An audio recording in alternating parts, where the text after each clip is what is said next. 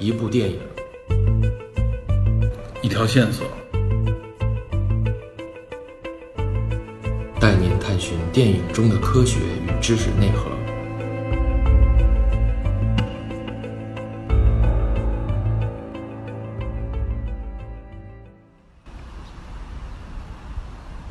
Hello，大家好，这集我和杨天将接着跟您聊二战中的古籍卫士。在惊心动魄的战争中，艺术和古籍放在了天平的一端，那另一端呢，就是人的生命。在动荡与浩劫中，他们的命运将何去何从？我们带您回溯这段历史，走进艺术。你挑这点，我觉得影片当中也有这方面的表达。其中有一部分啊，就是在影片最后，有一个德国军官，一个上校，就是把英国人打死那个上校，他最后命令他士兵烧毁了一批油画。对他们发现那个最后的那个现场的时候，捡到了一些画框，画框上写的名字是毕加索，对吧？这个毕加索当时应该就算是这种前卫艺术这这是有可能的，因为当时的纳粹德国，嗯，他们对这一类前卫艺术品有一个很有历史感的提法，嗯他们把它称作艺术上的布尔什维克主义者。哦，他认为这种就是说这种艺术应该是这种左派的先锋的是吧？事实如此，因为呃，首先从历史的原因来讲，嗯，其实最早的现代主义者，嗯恰恰是俄罗斯人。哦，是俄国人，现代主义的这股风最早从无论在音乐上还是在绘画上，最早都是由一群俄国人在向前探索。哦，比如说在绘画中，像马列维奇，他的极简主义与至上主义，后来深刻的影响了像蒙德里安、像抽象艺术一大批的艺术家。嗯，比如音乐，像斯特拉文斯基、像普罗科菲耶夫，对，都是非常地道的俄罗斯人。那么，这是一个从战略阵营和意识形态上的一个敌我对立的划分。对那么，另外一层面。呃，现代主现代艺术的兴起本身是建立在中产阶级已经成为欧洲社会的主流的一个基础之上对，也就是说，这些艺术家他本身其实抱有着一个颠覆和反叛的一个立场。对对对，他本身现代艺术的立场一定是反古典主义，嗯，反传统，反对布尔乔亚，反对资本，对，有这样的一种精神属性。这个在世界各地都是如此。，对它本身有一种鲜明的左派立场，它有一种颠覆性，所以这一点也是本身也是激进的，也是一种方式。对是这样，所以这本身也被纳粹看作是布尔什维克化的一种象征。嗯哼，而事实上，的确，我们看到，像毕加索，我们都知道他是老牌的西班牙共产党员。嗯，很多意大利的艺术大师也都是如此。对，因为共产主义当时在意大利、在西班牙一带其实是颇成颇具规模的。影响力很大。对对，无论是在艺术圈还是在思想圈，这个呃，当然了，实际上在现实的这个历史当中啊，我我看到啊，好像是一一年左右，在德国发现了一批就是纳粹遗存的，一直一直是大家以为被损毁的一些当时的现当代艺术，其中包含了有毕加索。其他包括一些其他的现当代大师的作品，我相信这样的可能，并没有被像影片当中写的被损毁。因为其实我们讨论这个问题，必须把它还原到当时的语境当中去。对呃，那么作为纳粹，它既然是一个组织，它就不可能是铁板一块儿的。对，那么都是人嘛上有所好，下必甚焉。除了希特勒，他是有自己的鲜明的艺术主张和艺术立场的一位领导者之外，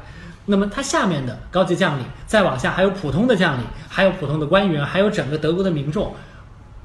他们是会有自己的好恶，或者说是有自己的考虑的。这种考虑不一定是出于艺术的理由，也可能是出于经济和其他方面的考虑。比如说像呃纳粹的第二号人物戈林，对对对，戈林本身就收藏了大量印象时期的印象主义时期的作品。对，呃，印象派在希特勒眼里当然是艺术堕落的一个表现 对所以希特勒变化了对希特勒是不会对此亲眼相加的。但是戈林其实也不是一个真正意义上的艺术的爱好者，他所在乎的更多的是印象派这些名作给他带来的可观的财富与收益。对。说到歌林，其实我这里还有一个插曲，嗯，就是呃，在希特勒带领之下，上有所好，下必甚焉。对这个我们可以理解，就是在纳粹军官之中，艺术品的收藏当时已经是蔚然成风。对，那么，戈林和希特勒之间曾经就因为争抢作品之间闹出过矛盾，是吧？对，的确有这个这个一把手和和差不多相当于二三把手人有个这样的这个是是这个样。子。就是当时整个纳粹整个这个德军的这个体系里边，实际上是有一个层级的这个收藏的，层级的不是收藏，就是为为这个艺术品的一个服务。一个收藏的秩序。对对对，它这秩序是首先满足元首的需求，就是为这个元首博物馆的一个收藏。对，让领让领导先走。对对对，指名点姓来，这个是这个是主席，不，这个是元首要的，知道吧？然后呢，那就有后边这是二把手、三把手，也就是这个这些元帅们需要这种情况其实，在五十年代的中国也出生过，也发生过。然后这个里边最逗的，我觉得跟中国有关的啊，是他其中他第四档的那位东西，是为了给他们整个这个，比如说他们的艺术圈、艺术界的这个领导们，以供他们对艺术进行批判用的，明白意思吧？就是 OK，我要拿出一些反例来告诉你说这个是错误的，那个是正确的。那是当教材用的。对 对，实际上就是说他们为了这种所谓的掠夺，设置了很多层级。是，刚刚我说到这和中国也有类似的情况，就是，嗯呃，根据中国的第一位右派张伯驹、张伯 张伯钧的女儿，嗯所撰写的回忆录上当中有一个细节，张一和写的，对张一和先生。嗯有一个细节就是，其中说到当时北京市文物公北京的文物公司里，呃，像张伯驹、张伯钧这样的人都会定期的去那个地方去挑选一些字画啊等等。对，当时说到，我我记不清是张伯钧和什么人聊天儿，然后就问到最近有没有收到点什么宋元时期的名迹啊之类的。张伯钧就说：“哎，能收等这些作品轮到给我们看的时候，已经是被其他人先看过一道的了。那所以我们能收到一张八大或者郑板桥就已经很不错了。捡个漏相当于对，所以那个时候所有的文物公司的这个库存的出售，肯定也是先紧着国家元首，嗯。或者说当时的当权派，比如说像康生这样的人，对对对，这个早有早有传闻，康生经常去扫货嘛，这里对，康生不光去文物公司，他还喜欢去逛博物馆，喜欢去故宫。对然后看到心仪的作品，他总会以借回家看看为由，就收入囊中了。回去欣赏一下，是吧？对，是这样。在到现场欣赏还不这这也是一种雅癖。对，这也体现了，其实在，在这种集权那么体现上，对对，那么我们说回纳粹，当时戈林在戈林身上还有另外一个例子，就是，呃，在试图在纳粹最后时期，所有这些高级将领都开始逃亡的时候，每个人都可会精简身边的行李，只会带走最重要的尽量拿最有价值的东西。对，对，所以当时戈林也带了走了几幅小幅的小尺寸的名画，大号报容易携带的，对其中包含着一幅相传是维米尔的作品，嗯就是《耶稣与娼妇》。啊，也是一幅曾经认为是维米尔的名作。但是当戈林在监狱当中得知这部作品本身是一件赝品的时候，也许那是戈林在整个受关押期间受到的最惨重的一个打击，他的整个人生的信念被深深的动摇了。当时应该肯定是说他自己的毕生积蓄，或者说用重要的东西，据说是换来的嘛，对拿重要作品换来的，对。结果没想到是赝品，然后在当时的纽伦堡法庭审判的记录当中，嗯其实也留下了一段话，就是戈林曾经亲口在审判庭上陈述说，在所有针对我提出的控诉大纲中，嗯，针对我对艺术宝藏实施掠夺的说法，给了我带来最大的痛苦。所以这也是可能可能这样的一种委屈，嗯，也是像戈林这样的一个人物，这样在当时的那个历史环境当中所受到的最大的一个委屈和 对，说到格林的收藏啊，影片当中也提到了，在新天鹅城堡里面，他们发现了罗丹的那个那个加莱加莱伊伊民对那个雕塑，应该因为罗丹的这个雕塑应该也是现代派的，是不是也被我我看到有些呃，其实我并不这么认为，我并不、我并不了解其中具体的细节。嗯但是其实罗丹的艺术，虽然他他其实属于一个介于古典艺术和现代艺术之间的对对对。一个角色，嗯。他本身并不具备。我们意义上的现代艺术所具备的那样一种颠覆和破坏的一种属性，嗯。所以的话，像罗丹的作品，我认为是能兼容于纳粹的这种应该有可能属于元首的收藏范围之内，应该对是对，反正这件作品应该也很重要嘛。当然，这是罗丹最重要的作品之一。对对对。刚才我们提到了纳粹的这个收藏，提到了很多这个相关的这个艺术品，提到了这个尼洛法令。其实有一条线啊，这个是在古籍卫士里面他们工作内容当中的另一个重点，就是对古建筑的一个保护。影片当中并没有着重去描写有关这一点。如果我们追溯古籍卫士所这个组织形成的初衷，嗯，其实恰恰就是因为在二战末期，嗯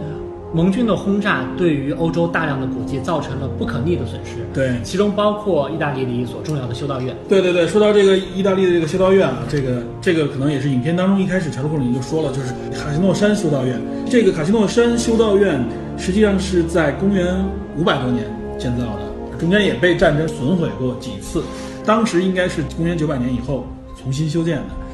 这卡西诺山修道院应该据说是本笃会的这个发源地，所以它是一个圣地。对，它是由本笃领导领导的。对，它是一个圣地，相当于是非常重要的一个文化符号的一个圣地，在海拔一千多米的山上面。当时被被用来做什么呢？就是整个盟军从意大利登陆以后，从西西里登陆以后呢，这是被横亘在当中的一个重要的防线，就是德军防线。它应该就在离罗马不远的地方嘛。首先，卡西诺山修道院被炸毁，不是德国人做的，恰恰是盟军做的。对，而且卡西诺山因为当时这个战争很很激烈啊，这场战役把这个卡西诺山修道院炸毁，被称为盟军的一大污点。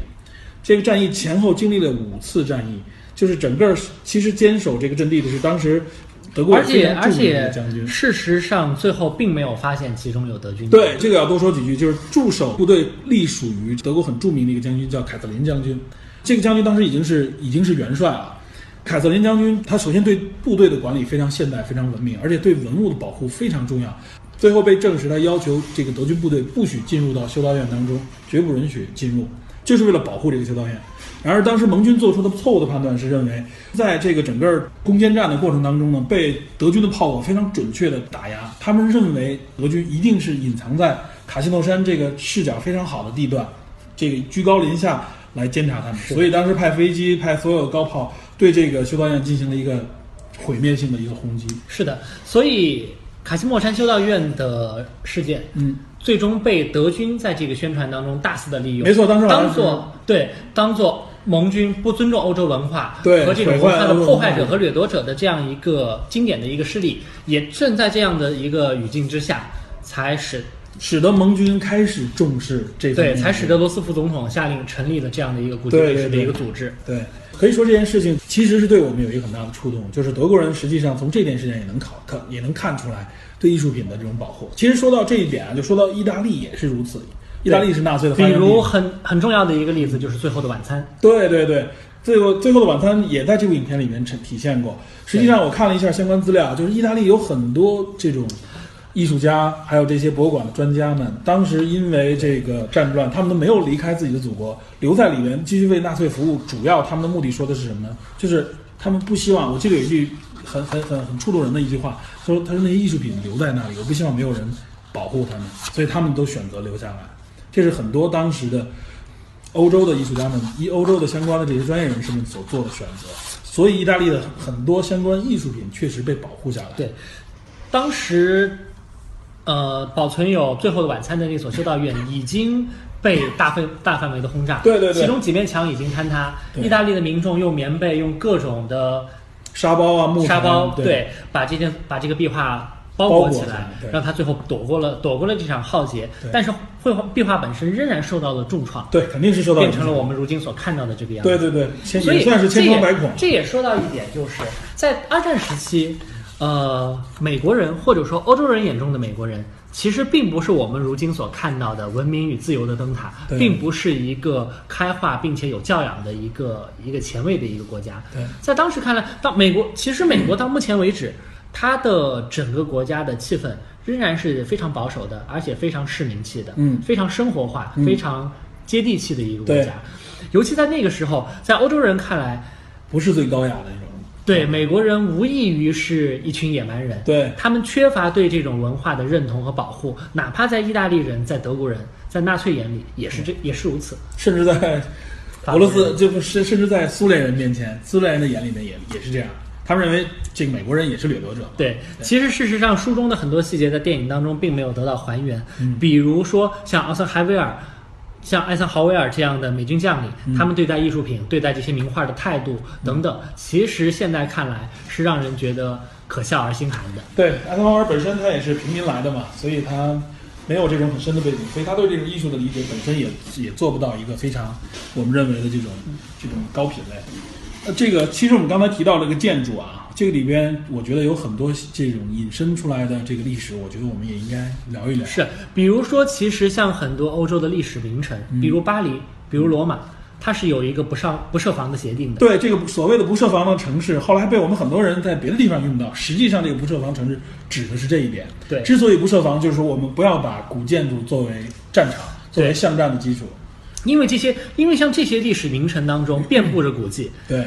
从一个简单的一个价值判断，我们其实可以算一笔账。嗯哼，呃，这些经经历了千百年所累积下来的城市，本身就是一件最伟大、最宏大的作品。没错，呃，当我们失去它的时候，我们其实还有机会把它夺回来，但当它消失了。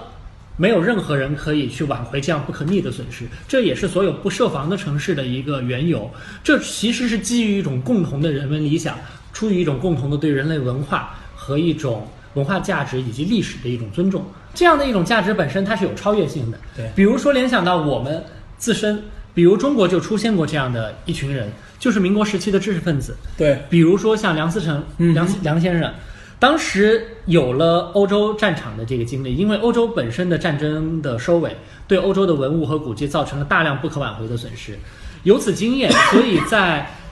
那结束即将结束亚洲战场的时候，当时美军因为要在要对大陆的日军进行最后的歼灭与轰炸，嗯，在这个过程当中，他们要求梁思成标注出整个中国华中地区以及华北地区。所有重要的文物和古迹的位置，这样在轰炸的过程当中，他们会避开避开这样的地区，对，避免文明的损失。对，梁思成完成了这项工作，同时他还给出了另外一份地图，他就说，以其中有两处代表了整个东方建筑文化精髓的遗址，并无法在这个地图当中标志出来。因为那两处都在日本，嗯，其中一处叫京都，一处叫奈良。哦，对，因为因为京都和奈良，对它保存了大量唐宋时期的木结构建筑，没错，是至今几乎是仅存的不多的，呃，当时能够了解到唐代唐宋时期木结构建筑的一个实物的遗存。没错，对，这是出于这这就是一种人文主义的一种理想，它是超越于眼前的利益、政治。和意识形态的划分之上的，没错，它是基于我们对我们人类共同追问、共同的焦虑和追问的那样一种一种关怀，一种关怀，没错，一种一种精神，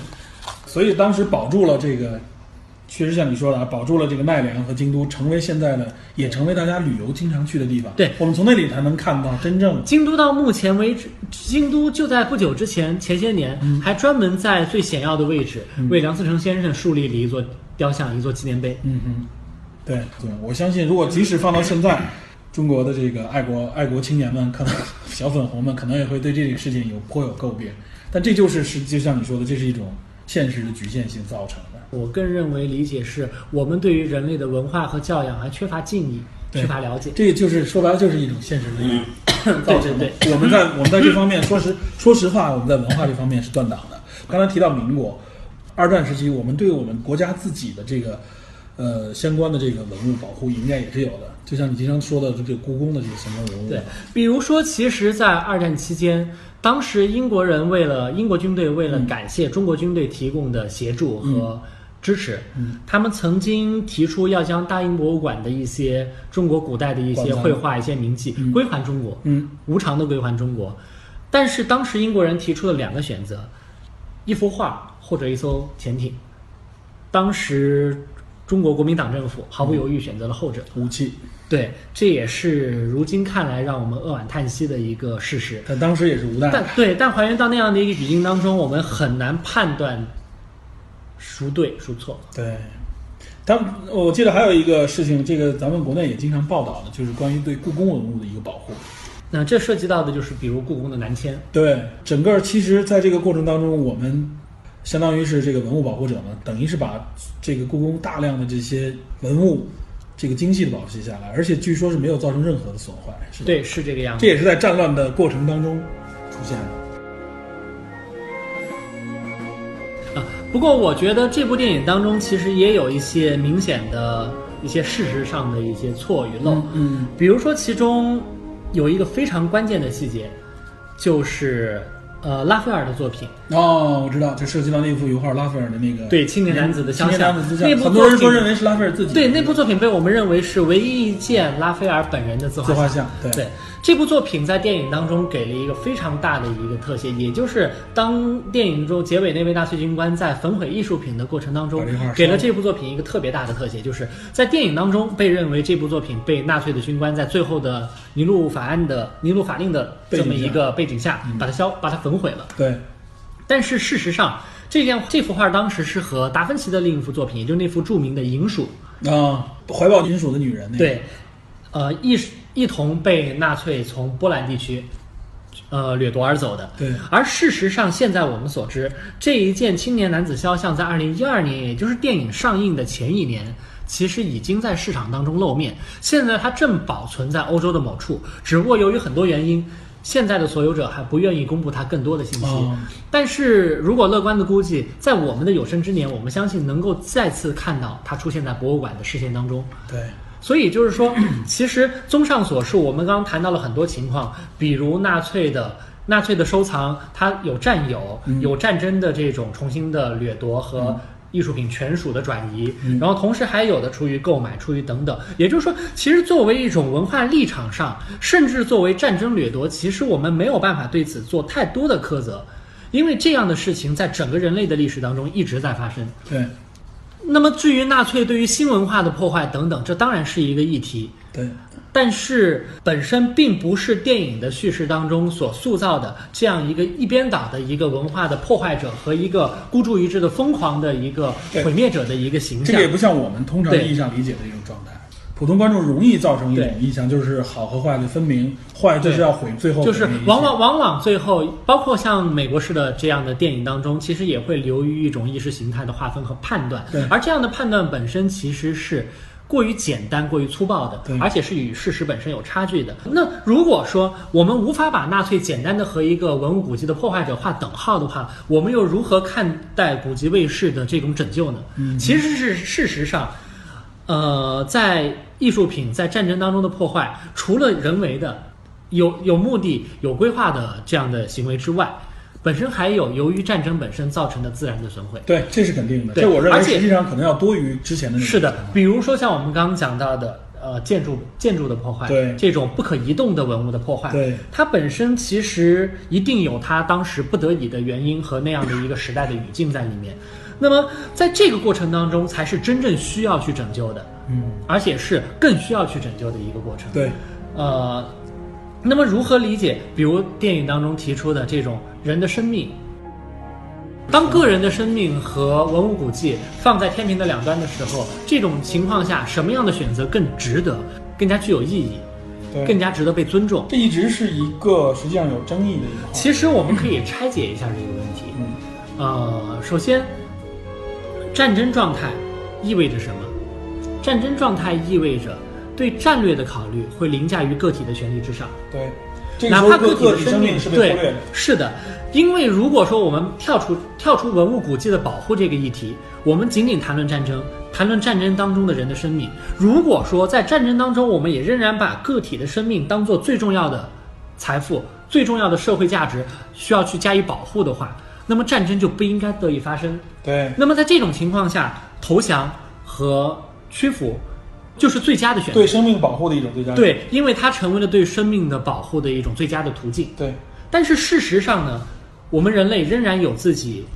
基于历史、基于文化、基于权利、基于我们的利益，会有一种捍卫所谓正义的一种手段。其实就是捍卫我们所占有的一种立场，对，我们所拥有的一种无论是思想还是财富。对，是这样。所以就好比当我们出于战略的考虑的时候，有的时候我们不得不牺牲个体的生命。同样的，我们出于文化上的战略的考虑，我们希望保护我们文明长期的有序和完整。有的时候，我们也会需要有的人去进行付出。对，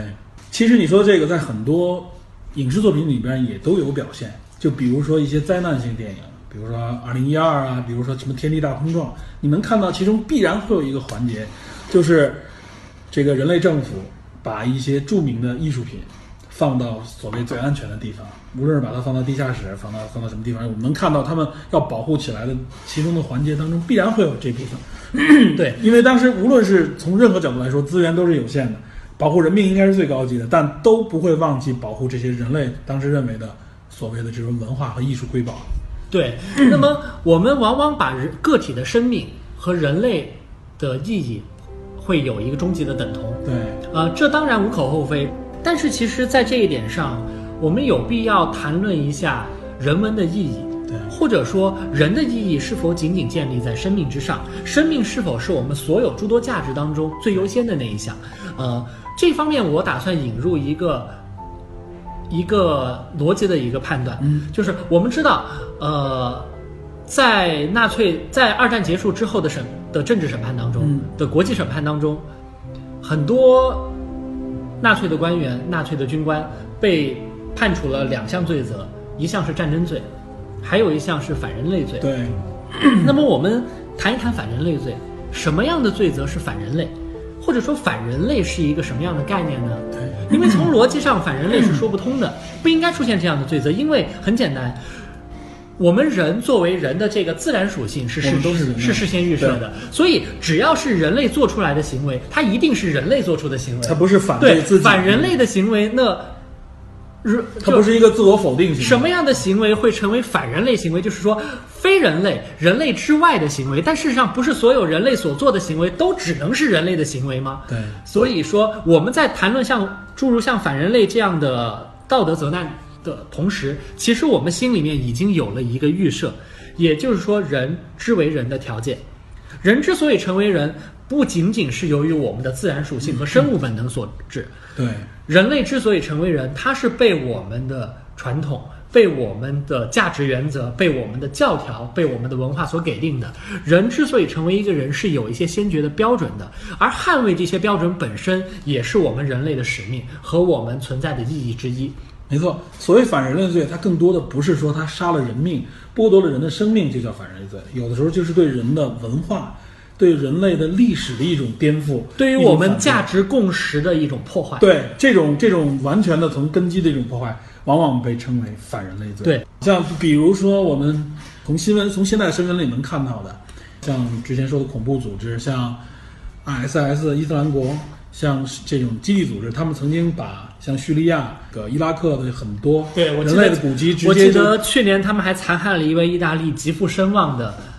八十多岁，年纪已经八十多岁的一位德高望重的考古学家。对，就是因为无法对，就是因为无法在这位考古学家口中追问出那些古文物所藏匿的地址。对，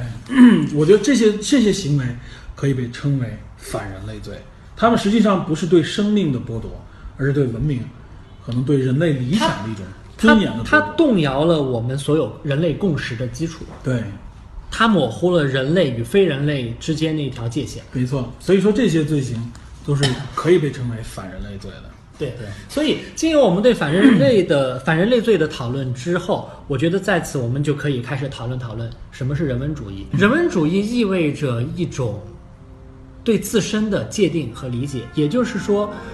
它基于一种对我们自身的一种认识。我们的此刻不仅仅来自于此刻，更自来自于我们过往的历史和文化。我们自就是超过我们本体的超超过我们自身生命历史之外的那些更久远的历史，它们形成了我们对这个世界的理解，形成了我们对自身的理解，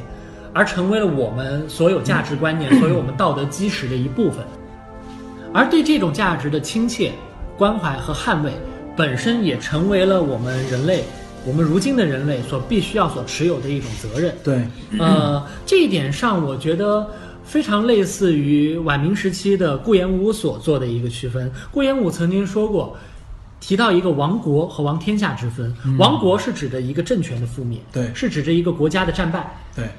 而天下这个概念变得非常微妙。顾炎武接着说：“亡国自有肉食者谋之，嗯而亡天下，匹夫有责。”也就是说，亡国当一个政权出现了动摇和溃败的时候，那么平时这些食官禄、这种食君之禄的人，这些在政府当中领了俸禄，他承担着这份责任的人，对他有义务为这个为为也就是体制内的人为这个体制的这个丧失是有责任的。对他需要为此做出一些什么，但是对于普通的民众没有这样的责任。对但是所谓王天下，天下是什么？天下就是那个所建立起来的一个支撑我们自我认同的那样一个文明文化与道德基础的那样一个存在，就是人类这就是所谓天下。对对，对于一个天下，当它发生动摇的时候，是每一个人都要去捍卫的，因为我们捍卫的是我们自己的身份，我们捍卫的是我们之所以人之所以成为人，自我之所以成为自我的那个理由。对，如果如果没有了这些，那么个体就会从这个意义的往上跌落下来，跌入到一种虚无当中。对，就像这个影片当中啊，就是古奇卫士影片当中也提到了，克鲁尼最后说，说有一群人，你哪他们哪怕都消失、都消亡了，慢慢的随着时间推移，还他们还会重新聚集过来，就是人重新会在一个地方聚集过来。如果你把他的文化，你把他们所有有关文化的内容全都抹杀掉的话，那他们就失去了自我，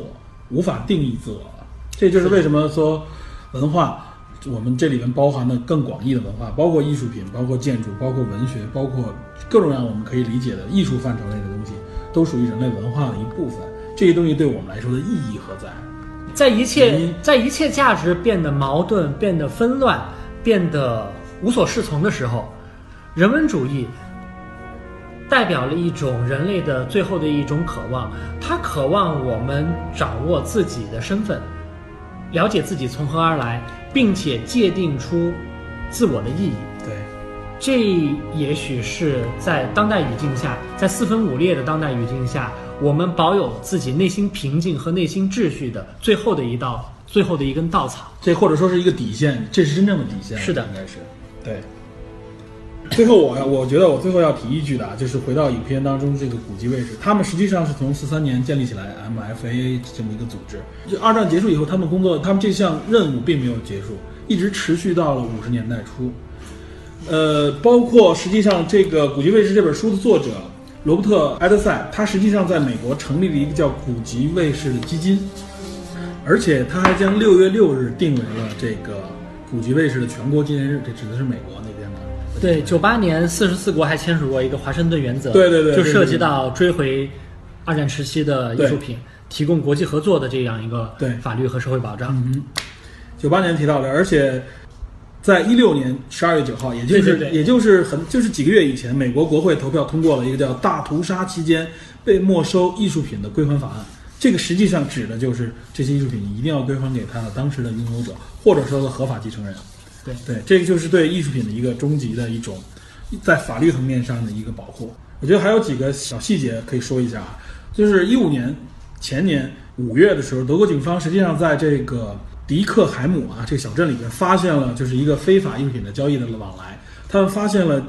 若干件当时纳粹主义的艺术品，也就是纳粹德国当时为了这个。纳粹宣扬自己的日耳曼属，对，宣宣扬自己的这个文化属性，宣扬自己的这个精神的时候所建立出来的一个艺术品。比如其中有一个青铜的雕塑，叫做这个迈步的马，这里面都是有很多纳粹艺术这个符号和这个这个精神宣扬的这种这种背景在里面。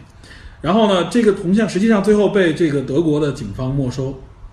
最后他们当时为这个如何保存这些艺术品也产生了一些争执。有些人说 OK，我们要销毁它，但是其实。也有些人说，OK，我们要就是把它藏匿起来，不让这些就是所谓的纳粹主义或者说这些残留的纳粹组织去发现它。但也有艺术家提出，当时德国的艺术家提出，我觉得这个比较合理。他就是说，这些东西应该展示出来，放到博物馆里面。一呢，有一个原因呢，你如果把它藏匿起来，反而会形成那些就是纳粹主义者们对这些艺术品的一种崇拜，一种神秘化的一种崇拜。我们把它展示出来，让大家。接受和看到当时那个历史环境里面产生出来的东西和内容，也代表了当时的那个内容。我们并没有说要去宣扬它，而只是把它合理的呈现出来这么一个角度。我觉得这个还是也是出于一种非常人文的角度去思考得出的这个结果。是的，嗯，所谓人文主义的理想，其实还有一个表现就是完整的。尽可能完整而真实的呈现我们的所有历史的经验，这就是一种我认为是非常重要的一种对历史的一种态度，就是我们不能有太多的这种对所谓的意识形态。人文主义本身一定要接受多样的价值选择，对，这是一个前提。这个也是科学的一种态度。我们的价值是多元而丰富的，因为人性本身是多元而丰富的。对，科学里的角度也是说，我们一定要保持这个多样性，对，只有多样性才能够保持人类的旺盛发展。任何我们认为最优选的结果结合在一起，最后就是传播不了多长时间，它就会自然终止。这是无法破、就无法打开的一个一个死结。所以，只有多样性，我们公平的对待多样性才可以。这个无论是从文化角度、从科学、从科技的角度来说，这都是共识。呃，刚刚说起的这个纳粹时期追回艺术品的退还，其中近年还有一个非常有意思的例子，嗯是来自于奥地利。嗯奥地利的分离派艺术家的代表克里姆特的著著名的作品《爱》，这件作品被认为是整个奥奥地利艺术的象征。嗯当时因为纳粹的掠夺，这件作品收归于奥地利国家博物馆所有。嗯就在几十年，就然就在二战结束数十年后，这部作品被博物馆还到了当时的主人手中。当时这件作品的主人已经是一位老态龙钟的一位老妇人。嗯 当时奥地利政府很希望他能够将这部作品再次捐赠给国家，或者用于用于一种交利益交换的方式，嗯，呃，让重新回到国家的收藏当中。而奥地利这也是奥地利人普遍的共识。对但是当时这位老妇人任性的选择了将它出售，并且卖了一个天非常高的价钱。这其实也可以看作是对这些文物的追回和退赔，以及欧洲法律上对个人财富的尊重的一个非常典型的一个例证。当时哪怕是当时全国人都认为这个东西属于我们国宝，是属于我们所有人的。我们经常会说这件东西的价值是属于我们全人类的，或者属于我们全国的。但实际上，它仍然法律保护这个老人，可以来任由他来处置这件艺术品的这个归属对，的和走向。对，我觉得这一点也是这部影片实际上一直想想告诉大家的，就是我们既要保护艺术，同时我们要尊重艺术的自己的一个生命和一个它的流向。只要它是合理合法的，它都应该。或许我们可以这样来理解，呃，在我们所面临的状况变得复杂，我们的判断力显得不那么有力的时候，嗯有的时候或许基于我们惯有的价值立场，包括对程序的这种维护，本身其实可能要比我们遵从于我们一时的好恶的选择，，对要更更接近正义。对，所以说这也叫做程序正义的一个一个核心嘛。对，我们这一期节目主要针对的是二战的这个艺术的保护，尤其主要是针对的是这些艺术品和这些文物的保护，结合《古籍卫士》这部电影讲了一期。我们邀请这个杨天来，后边实际上我们是有一个简单的一个计划，我们是希望能够，呃，结合二战历史，针对其他的艺术形式也都会做一些介绍，因为这里面还有很多相关的影片。刚才其实杨谈也提到了跟音乐相关的一些内容，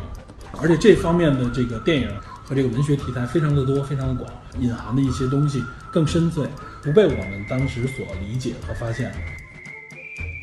好，好，那行，那就今天这期节目就到这儿，欢迎大家持续关注我们的电影侦探，谢谢。谢谢大家。好，我们下次再见，拜拜。